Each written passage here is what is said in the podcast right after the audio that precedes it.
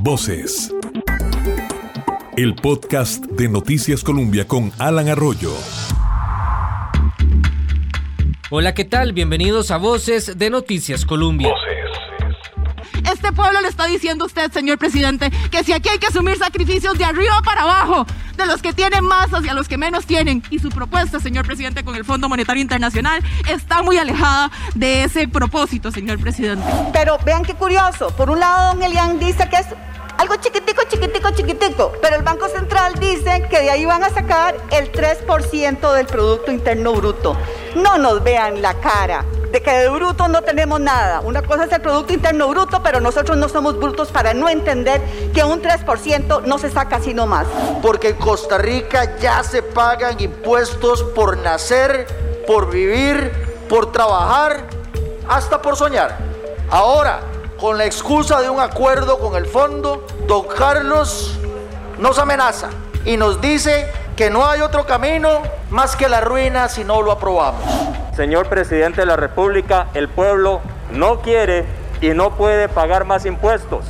No sean testarudos, ingratos y necios. Voces de Noticias Colombia. El país sigue sumergido en una amplia discusión sobre las medidas que se deben tomar para bajar el déficit fiscal y alcanzar un equilibrio de las finanzas públicas.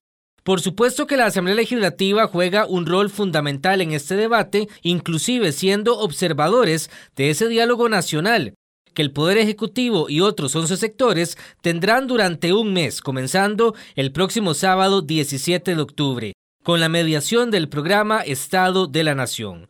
Muchas decisiones que pueden salir de ese diálogo deben pasar obligatoriamente por la Asamblea Legislativa. Por eso hoy escucharemos sus voces. El gabinete ha bajado su salario. Yo he hecho lo propio, pero más entendiendo decir, sí, esto tiene que pasar. Felicito a doña Frangi, que ha presentado una iniciativa en ese sentido, es mi entender. Y las y los diputados pueden hacer eso incluso sin ir a proyecto de ley, sino con solo una nota al directorio. No se requiere el proyecto como no se requirió en el caso del Consejo de Gobierno. En el Consejo de Gobierno del 30 de septiembre en Punta Arenas, el presidente Carlos Alvarado hizo mención al proyecto de ley de la diputada Frangi Nicolás del Partido Liberación Nacional para que los gastos de representación de los diputados se reduzca en un 58%. Ese es uno de los rubros del actual salario, los gastos de representación. Este no es el único proyecto en esa ruta, sin embargo, ha tenido poco o nulo avance en la Asamblea Legislativa. Los diputados mantienen sus ingresos y condiciones sin cambios a siete meses de esta pandemia que, como todos sabemos y como lo estamos experimentando, golpeó las finanzas del Estado. También, mientras el Ministerio de Trabajo reporta al 8 de octubre 79 mil trabajadores con suspensión de contrato y otros 157 mil con reducción de jornada en algún momento de esta emergencia sanitaria y económica. Además, los diputados eliminaron las anualidades del sector público por los próximos dos años, pero todavía sus condiciones no cambian.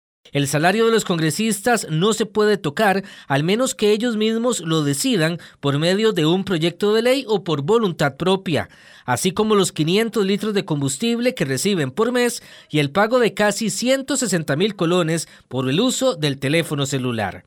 Nos explica de forma clara el director ejecutivo del Congreso, Antonio Ayales, cómo funcionan las remuneraciones de los diputados. El salario de los diputados es de un máximo de 4 millones. Y digo de un máximo porque a partir de ese monto, cualquier ausencia que tenga el diputado se le rebajan alrededor de 80 mil colones por dieta. Cualquier ausencia del plenario, de las comisiones, de las reuniones de fracción, en fin, todo lo que compone el, asunto legislativo. Entonces, el máximo que puede llegar a ganar un diputado sin ninguna ausencia en el mes es de 4 millones. A eso hay que sumarle los 500 litros de combustible, que vienen siendo alrededor de 300 mil colones. ¿Y eso, ese combustible, cómo, cómo se aplica? ¿Cómo es la dinámica para poderlo reclamar? ¿Es con los carros de la Asamblea o carro particular del diputado? Es decir, el diputado puede disponer de, del combustible. El combustible, según la ley, es de uso discrecional. Sin embargo, la Procuraduría emitió un criterio vinculante, por supuesto, mediante el cual las giras de los diputados deben ser cubiertas de ese combustible. El resto lo consume el diputado de acuerdo a sus necesidades. ¿Qué tienen como cupones, don? No, el sistema ya, los cupones antes los emitía Recope. Eso ya desapareció hace varios años.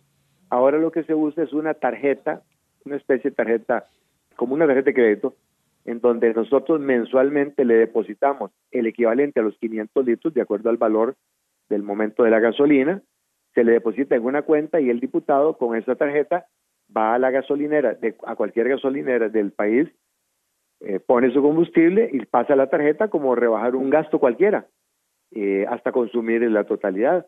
Hay muchos diputados que no la usan, que están acumulando la plata. Eso el 30 de abril del 2022 el diputado pierde, eh, porque eso es en función de ser diputado. En el momento en que deja de ser diputado, eso pasa a la caja única del Estado. Esas platas, el que no la utiliza ya la, ya la pierde, no la puede seguir utilizando porque ya no es diputado. Claro, y finalmente, don Antonio, esos cuatro millones como máximo están sujetos a rebajas de impuestos y como cualquier otro trabajador. Por supuesto, tiene todas las cargas sociales. Ese, ese salario está compuesto de dietas y gastos de representación, pero la sala constitucional ya ha definido que para efectos salariales es equiparable a un salario. No es salario porque ellos no tienen relación laboral directa eh, con nadie, ellos no son empleados de la Asamblea Legislativa, son de elección popular. Pero, repito, para cargas sociales, la sala constitucional lo ha equiparado a salario. Entonces tiene absolutamente todas las cargas sociales, impuestos sobre la renta, caja del Seguro Social y demás. El salario entonces de los diputados queda en unos 3 millones de colones, descontando los rebajos de ley y si cumplen o no con la asistencia a todas las reuniones. Usted escucha Voces, este podcast de Noticias Colombia. Los invitamos a descargarlo y también a compartirlo en las diferentes plataformas digitales de Noticias Colombia. Y ya escuchábamos un anticipo de lo que los diputados piden constantemente. Tienen claro los diputados que no quieren más impuestos y lo que piden al gobierno es un recorte en el gasto. Pero ¿qué pasa con ellos? ¿Por qué no avanzan las iniciativas para dar ese paso y rebajar su propio salario? ¿Qué opina el diputado José María Villalta del partido Frente Amplio? La Asamblea ha quedado debiendo en ese sentido. Es muy fácil hablar de, recortar el salario de otros trabajadores, de los empleados públicos, cuando el salario de los diputados no se ve afectado. Eh, yo creo que, que ahí hay que predicar con el ejemplo. Si se quiere pedirle sacrificios a los demás, hay que empezar, obviamente, por, por los de arriba, por los que ganan más y por los que tienen más responsabilidades políticas. En ese sentido, creo que, la Asamblea ha fallado. Hay varios proyectos, uno que presentó la, diputada Vega, por ejemplo, para eliminar la, asignación de la, de la gasolina. yo creo que ese proyecto debemos apoyarlo. Eh, hay otros proyectos que se han presentado para hacer un rebajo del salario de los diputados, pero bueno, curiosamente esos no han tenido no han tenido ningún avance. Hay que empezar por arriba, dando el ejemplo si se le quiere pedir más sacrificios al resto de la población. Curiosamente, don José María, simplemente los diputados no han querido, no, no ha habido acuerdo de fracción, no ha salido un diputado que realmente lo, lo ponga sobre la mesa y lo vaya impulsando. Sí, hay varios proyectos, como le digo, pero no han tenido no han tenido el apoyo. Nosotros en varias ocasiones lo hemos planteado, pero pero es un es como un tema tabú, no es un tema del que las fracciones no quieren ni hablar y me parece que son señales equivocadas que se envían a la ciudadanía. Qué fácil votar una ley que afecta el salario de otros, pero a vos no te afecta. Eh, y pues nosotros sí lo planteamos insistentemente, pero como, como le digo, es un tema, pareciera un tema tabú del que los diputados no, no quieren hablar, a mí me parece muy bueno que ustedes, que la prensa en general, le pregunte a las distintas fracciones su posición sobre ese tema. Don José María Villalta del Frente Amplio, pero también le preguntamos a la jefa de fracción del Partido Restauración Nacional, Xiomara Rodríguez, y nos contestó que desconocía los avances de esos proyectos, pero estaría diputada dispuesta, anuente, a poderlos votar. Al final, todos, todos, todos hemos estado colaborando. Como le digo, este, los diputados no han tenido tampoco ese aumento que todo el mundo dice que nosotros tenemos. Eh, al final, el cuento de que el diputado recibe pensión, que eso es mentira, ¿verdad? Desde hace muchísimos años esa ley se derogó. Eh, y si al final hay que llegar a un tipo de acuerdo con esto, pues yo creo que toda la Asamblea estaría dispuesta a trabajar. Pero sí es un, un salario alto, o sea, comparado con lo que está viviendo la mayor parte del país, cuatro millones, ahí sí podría haber un, un recorte. Claro, pero no son íntegros, ¿verdad? A usted no le llegan eso, ese monto, no le llega íntegro, ¿verdad? A usted le rebajan renta, a usted le rebajan un montón de todo todos los cargos que uno tiene que hacer y todos los impuestos que usted tiene que pagar y no llega a ese monto neto. Pero igual yo creo que ese, el tema no es el tema. Yo lo que le digo es de que si hay un consenso en la Asamblea Legislativa no veo a ningún diputado poniendo. Gracias, doña Xiomara del Partido Restauración Nacional. Voces de Noticias Colombia. Estamos escuchando Voces, este podcast disponible en Noticias Colombia y descargable en todas las plataformas digitales. Escuchamos las opiniones de los diputados. ¿Por qué no avanza esta iniciativa para un recorte de sus propios salarios en medio de la crisis económica que vive el país? Y con ese mensaje constante de los diputados de reducir gastos en otras áreas del gobierno. Para el diputado de la unidad, Pedro Muñoz, este rebajo debe ser por parejo en todo el sector público. No solo los diputados. Creo que la disminución de los salarios públicos debe ser pareja para todos los funcionarios públicos y que los diputados no deben ser excepción.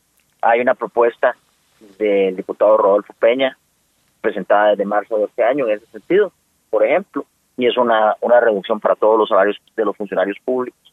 Los diputados no serían la excepción si ese proyecto de ley de nuestro compañero Rodolfo Peña fuera aprobado digamos, el salario solo de los diputados que se toque, ese no, tendría que ir, don Pedro, con, con todo el resto. Con todo el resto, por supuesto, es un, es un tema generalizado del sector público. Creo que ha faltado liderazgo de quienes están liderando el país en este momento. Lo que se necesita es un paquete completo de medidas y eso es lo que el Poder Ejecutivo no ha presentado. Y más bien el Poder Ejecutivo ha tratado de resolver estos parches y a parches no se resuelve eso. El congresista independiente Jonathan Prendas de Nueva República afirma que la rebaja de los salarios de los diputados debe estudiarse con cuidado. ¿Hay resistencia, don Jonathan, en el Congreso para no bajarse los salarios? Más que una resistencia, eh, Alan, más que una resistencia, lo que estamos en este momento es eh, tratando de, apagar demasiados incendios al mismo tiempo. Entonces, todas van caminando, todas están eh, conversando porque hay desde eh, una reducción del 58% de los gastos de representación de los diputados que significarían eh, pues un, un golpe si no se hace bien para la, la impuesto de la renta porque eso significaría 700 mil colones que se van a reducir del salario del diputado, pero eso impacta directamente en la, en la contribución de renta que hacemos nosotros. Entonces, más bien podría significar un problema al final de la contabilidad de los impuestos. Es por eso que no por tener una, una oferta sexy sobre la mesa significa que hay que aprobarla sin mayor análisis, porque hay que hacer ese juego de números para que sea una contribución de verdad y no sea más bien una afectación al fisco al, al reducirse el salario, a partir de ahí empezar a, a tasar los diferentes impuestos que hay que pagar. Entonces, eh, el plazo, la forma, el fondo, todo eso hay que, hay que analizarlo y, y pues todo está sobre la mesa. En este momento también estamos tratando de, conciliar alternativas que puedan generarle un respiro a los costarricenses y, y muchas de las concentraciones de la concentración de, de la Asamblea Legislativa está sobre el tema del marchamo, está sobre el tema de las multas, están sobre temas que, que también son urgentes, necesarias y, que significan más que un aporte de, de, unos, que sí hay que hacerlo, y insistimos, creemos que sí hay que hacerlo, es en el beneficio de la gran masa del país para poder darle pues un respiro a la gente que eh, no tiene plata en este momento y que no sabemos cómo va a salir adelante con pago de impuestos eh, y de y de y de marchamo a final de año. Esa fue la opinión de Jonathan Prendas del bloque conocido como Nueva República. También le preguntamos a Laura Guido del partido Acción Ciudadana y una gran pregunta que surge y la hemos escuchado en la ciudadanía, ¿qué pasó con este proyecto? ¿Ya está muerto en la corriente legislativa, doña Laura? No, ese proyecto está en la Comisión de Asuntos Económicos, tengo entendido. Eh, han avanzado más otros proyectos que más bien le quitan recursos al Estado y no este que podría generar algún alivio en términos de gasto.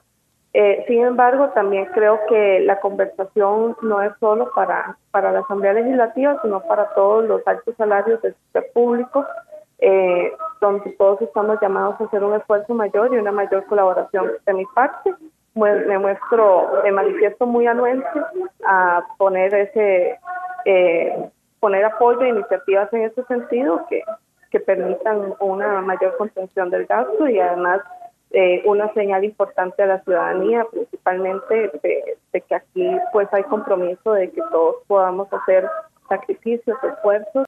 Y cerramos con Carlos Ricardo Benavides del Partido Liberación Nacional, que me parece es más optimista por lo que hemos conversado de que este proyecto pueda avanzar eh, y, y generar esa rebaja en el salario de los diputados. Pero todavía yo creo, don Carlos, queda debiendo la Asamblea Legislativa. Sí, yo creo que sí. Me parece que en eso nosotros tenemos que hacer eh, una eh, autoevaluación de, nuestras condiciones. Me parece que hay un espíritu en la mayoría de los diputados de hacer, eh, de imponer un, un impuesto adicional en los salarios que incluya a los diputados y creo que eso será aprobado, pero me parece también que hemos tardado muchísimo mientras se deshojan margaritas para saber a partir de qué monto se establece algún tipo de tributo adicional a los salarios en general. Eh, los diputados hemos permanecido como muchísimos, eh, la inmensa mayoría de los funcionarios públicos con los salarios intactos, a mí me parece que eso es injusto. Creo yo que las y los diputados, eh, entre otros muchos eh, funcionarios y personas que ganan más, tenemos que aportar en medio de esta crisis y, eso es un ejercicio que tiene que resolverse muy pronto. Y, tiene futuro, don Carlos, sí, sí se podría llegar a un acuerdo. Bueno, ya han pasado siete meses inclusive y por lo menos lo que dice el pueblo es que no, no ha visto mayor voluntad de los diputados. Bueno, pienso que sí. Hay dos formas de hacerlo, por lo menos. Una es pasar una ley que tenga que ver exclusivamente con los diputados y otra que tenga que ver con todos los funcionarios o personas que ganan una cantidad de y cualquiera de las dos alternativas pienso que debería de aprobarse en las próximas semanas. Gracias, don Carlos Ricardo Benavides. Hemos escuchado las voces de las diferentes fracciones, quizá con más representación en la Asamblea Legislativa, y el discurso es prácticamente el mismo. La mayoría de los diputados consultados están anuentes a este rebajo salarial, pero no dan el paso ni toman decisiones. Pasan los meses y los diputados mantienen intactas sus condiciones, muy contrario al resto de la población y lo que vive la mayor parte del país, principalmente en el sector privado. La administración del Congreso afirma que sí hay otras formas de ahorro, incluyendo por ejemplo el traslado al nuevo edificio legislativo, que los congresistas van a estrenar el próximo 19 de octubre. ¿En cuáles áreas hay recortes? Esto lo comenta Antonio Ayales, director ejecutivo del Congreso. ¿Cómo no? la Asamblea Legislativa ha hecho en este año tres eh, reducciones presupuestarias que así lo, que lo ha solicitado el Ministerio de Hacienda y en la línea de, evitar gastos de todo lo que se pueda eh, reducir, lo ha hecho. Esto es muy importante. el presupuesto de la Asamblea es relativamente pequeño, pero en todas las solicitudes que ha hecho el es más, eh, presentamos vía Hacienda una moción para la disminución de seis códigos que estaban eh, libres, que se han eliminado acá, para bajar el presupuesto. Ese es un dato importante. La Asamblea ha reducido 91 puestos y hay otros seis que vienen ya aprobados por el directorio que van para trámite, con lo cual vamos a llegar, yo diría que a 100 muy pronto, 100 plazas de reducción porque esto habla mucho de la gente con un gran desconocimiento. La Asamblea tiene actualmente 936 puestos. Y yo escucho por ahí que la gente habla de que aquí son mil y pico, eso no es cierto, eran otros tiempos. Esa reducción de plazas le representa, como lo dije yo en la Comisión de Hacendarios el día martes, una reducción de 2.575 millones anuales por reducción de su planilla. Y en esto ha habido una gran voluntad del directorio para aprobarlos. Y vea qué interesante, esa gente la movilidad es un, hay un estímulo para la persona que se va. Pero lo importante de eso es que la cesantía, el personal de la asamblea tiene ya el 100% de la cesantía depositada en las organizaciones sociales, llámese la cooperativa o la asociación solidarista, con lo cual se aliviana mucho y las plazas que se reducen se eliminan presupuestariamente. Aparte de eso, repito lo que le contaba al principio, vamos a dejar de pagar alquileres alrededor de mil millones de colones, imagínense, y todos esos son ahorros. El, el, el edificio tiene unas bondades energéticas. Se le instalaron paneles solares que van a cubrir la energía de dos meses. Además, el revestimiento es un aislante térmico que nos va a permitir bajar un 30% del consumo de energía. Tiene reciclaje de aguas, del subsuelo y de lluvia. En fin, una serie de medidas orientadas precisamente a, la reducción del gasto institucional. Voces de Noticias Colombia.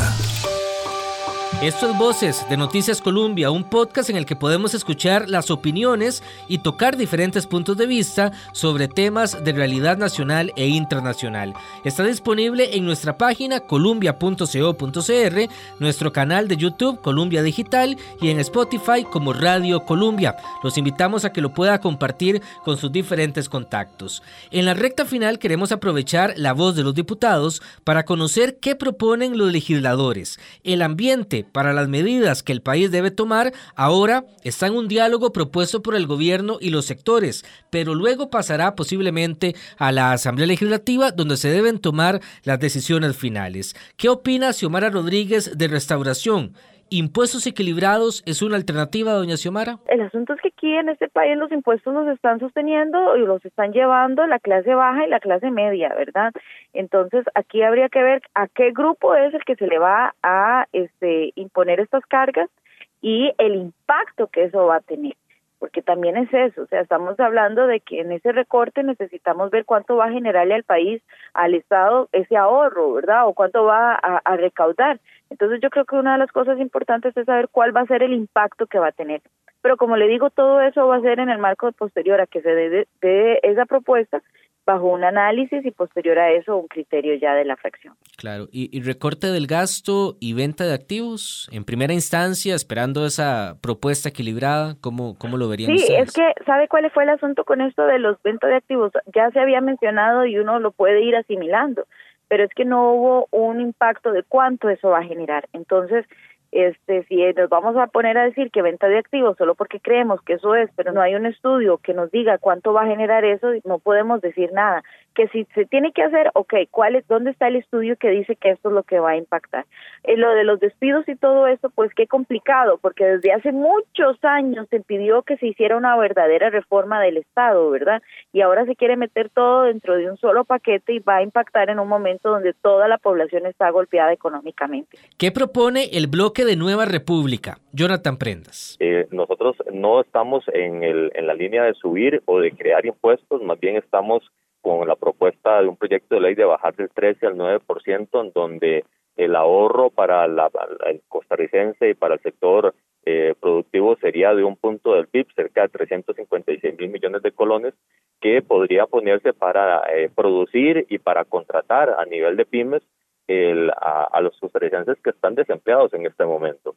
A nivel del ciclo económico que se gesta en Costa Rica, al poner plata en la calle, al final de cuentas lo que se hace es consumir y lo que se hace es pagar y generar eh, salarios que tienen renta.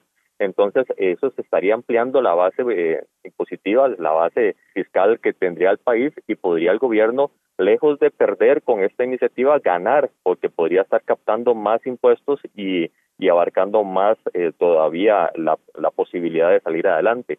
También estamos proponiéndole al gobierno que se siente con los eh, tenedores de deuda del próximo año para poder cambiar la tasa de interés que está entre el, entre el 9 y el 12% para el próximo año en intereses y el plazo para poder pasarlo del 2021 al 2027 y 2032 y con esa eh, acción que recordemos que para el próximo año la, gran cantidad de, de, compromisos de deuda es en, son con instituciones públicas, por lo tanto podríamos ponernos de acuerdo nosotros entre nosotros mismos como país y podríamos estar ahorrando 968 mil millones de colones, casi un billón, es decir, un 9% del presupuesto nacional. También tenemos que entrarle eh, bastante fuerte a lo que es la reactivación económica, poniendo la plata que tenemos en este momento y que está guardada debajo de la alfombra para ponerla en las manos de los que lo necesitan. Y aquí nos referimos a Banca para el Desarrollo, que tiene 500 millones de dólares en este momento en cartera. Para José María Villalta del Frente Amplio, la clave es un mayor equilibrio, principalmente en cuestiones tributarias. Bueno, en el caso mío, en el caso del, de la fracción del Frente Amplio, nosotros creemos que la consigna debe ser justicia tributaria, eh, no más impuestos al pueblo, a la clase trabajadora, pero sí se va a necesitar un ajuste fiscal donde se deben pedir una contribución especial a, los que más tienen. Por eso desde el mes de marzo, previendo esta situación, nosotros presentamos un proyecto de ley que plantea subir temporalmente las tasas del impuesto de renta eh, a las rentas más altas, sin golpear a la clase trabajadora, a la clase media, eh, los salarios altos, pero también las rentas altas de capital, las rentas de las grandes empresas, de, de aquellos sectores que han evadido incluso han tenido exoneraciones el pago de impuestos. Porque todos los análisis que hemos hecho nos dicen que el hueco fiscal que se ha generado por esta crisis es de tal magnitud que no va a bastar con medidas de, de reducción de gastos. Se van a necesitar aportes temporales para sanear las finanzas públicas. Para solucionar esto, recortando el gasto, habría que recortar varios billones de colones en el presupuesto y eso implicaría el despido masivo de trabajadores en una planilla donde la mayor parte de esos trabajadores son educadores y policías. Entonces, sí, se necesita una propuesta más equilibrada, pero pero quienes dicen que no se va a necesitar medidas de ajuste tributario para salir de esta crisis le, le están mintiendo a la población. Y, y bueno, eh, obviamente la gente de a pie, la gente del pueblo, agricultores, que es lo que uno ve en, en, las manifestaciones, en, por ejemplo en las zonas rurales, pequeños agricultores, pescadores, gente del pueblo, gente desempleada, y tiene un reclamo legítimo porque los impuestos han recaído con el IVA mayoritariamente sobre, sobre sus hombros. Y, y, bueno, pues obviamente reclaman que, que, no pueden soportar más impuestos.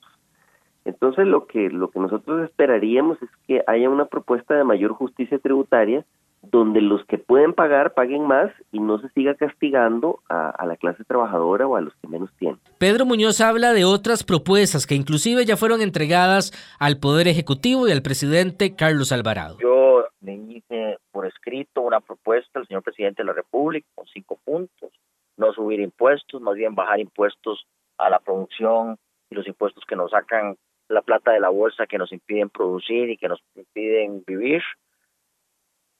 Una propuesta para renegociar la deuda pública, que en su mayoría es deuda interna, y una propuesta para renegociar el proyecto de ley que está en la legislativa de, de empleo público. Ese empleo, ese proyecto no sirve y finalmente, una propuesta para bajar el precio del agua y la luz de los servicios públicos. No solamente creo que no deben haber más impuestos, sino más bien hay que bajar algunos impuestos. Si el objetivo es encender la economía, volver a encender la economía, no podemos aprobar más impuestos y más bien tenemos que bajar algunos impuestos.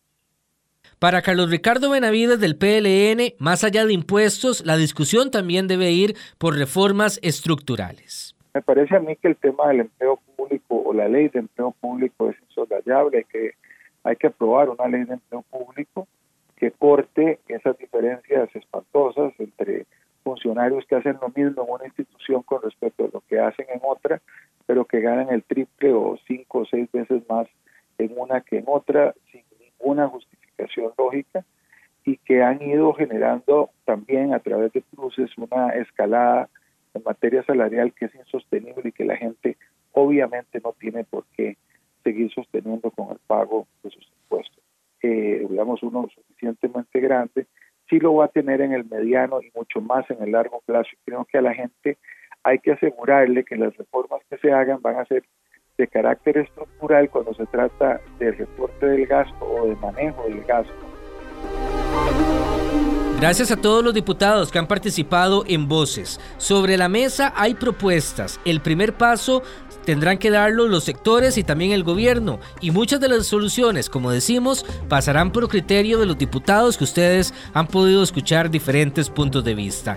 Este es un proceso que requiere madurez, entendimiento y voluntad de todos los sectores, empezando por el gobierno, los diputados y la parte empresarial y social. Pero sobre todo requiere de poner al país de primero, la bandera de Costa Rica en primer lugar.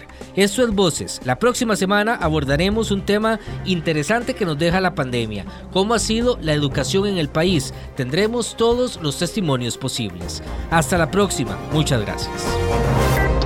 Voces, el podcast de Noticias Colombia.